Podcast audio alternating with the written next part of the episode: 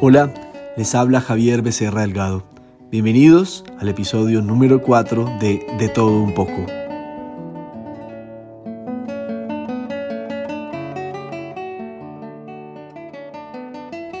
En este episodio hablaremos de economía, específicamente de la fisiocracia, una escuela surgida en Francia en el siglo XVIII y que se reconoce como una línea de pensamiento económico que inspiró su nombre en la palabra griega fisiocratía, que significa poder sobre la naturaleza.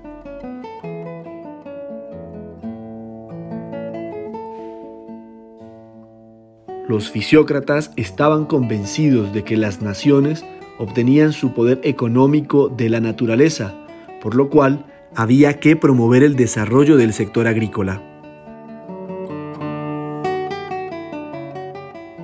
Hablemos un poco del principal exponente de esta doctrina, François Quesnay, de quien se sabe se dedicó a la medicina durante toda su vida, llegando a ser el médico personal de Madame de Pompadour, la amante del rey Luis XV.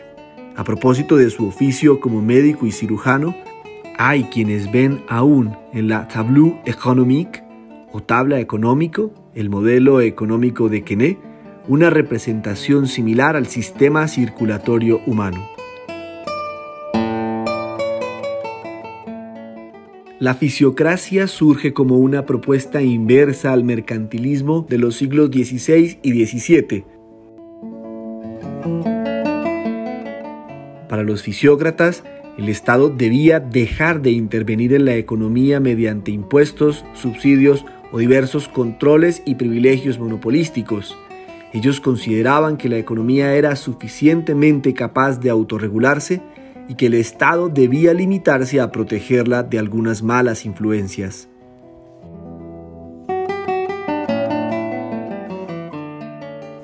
Kennedy diseñó un cuadro económico que sintetizaba el sistema fisiocrático y expuso la circulación del dinero.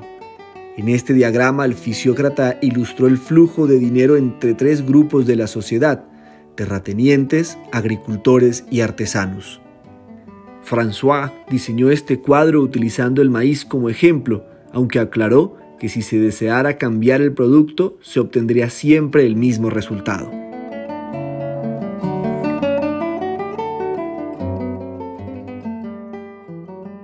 Veamos con un ejemplo para entender mejor el modelo fisiocrático de Quesnay.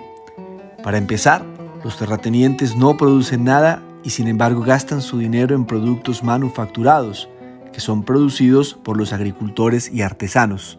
Sin embargo, ellos reciben dinero producto de las rentas que producen los agricultores, quienes de acuerdo con Quesnay son el grupo productivo, pues son capaces de producir más de lo que consumen.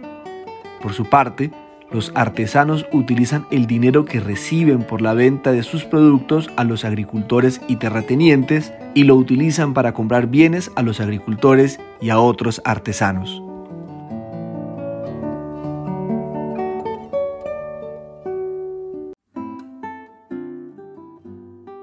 La tabla económica de Quesnay muestra la importancia que tiene la circulación de los bienes y el dinero para el funcionamiento de una economía bien sea por la posibilidad de aumentar la producción o por el efecto multiplicador de los ingresos que Quesnay representó en su cuadro como una serie de líneas en zigzag, algo muy similar a lo que años después, en la década de 1930, John Maynard Keynes expuso en la cadena de efectos beneficiosos que tiene el gasto público en una economía en recesión.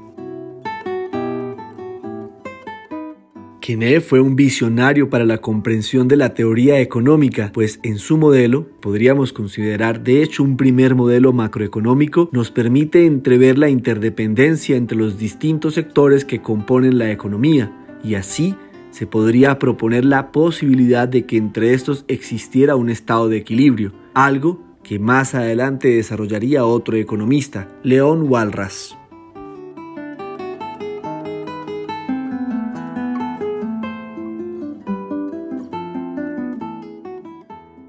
Las utilidades del cuadro económico de Quesnay son incluso aún comprensibles para los economistas modernos, pues él argumentaba que si los agricultores pagaban demasiados impuestos, tendrían que reducir su inversión de capital en tecnología agrícola y, por lo tanto, la producción caería por debajo del nivel que la economía necesita para prosperar. De ahí que los fisiócratas defendieran que debiese existir un único impuesto que se aplicara sobre el valor del alquiler de la tierra.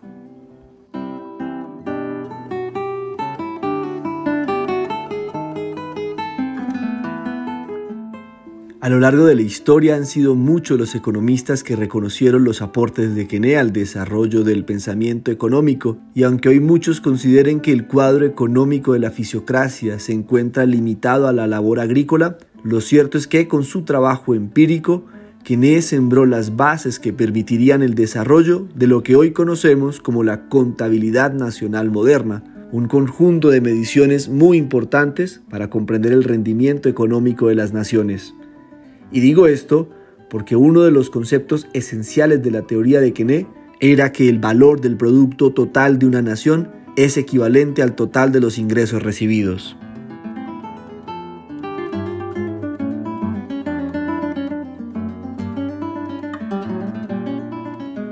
De esta manera, los conceptos de excedente y capital expuestos por Quené pasaron a ser parte fundamental en el análisis del crecimiento económico que usaron los economistas clásicos y que se anticiparon a muchos de los conceptos e ideas posteriores acerca de este campo de estudio.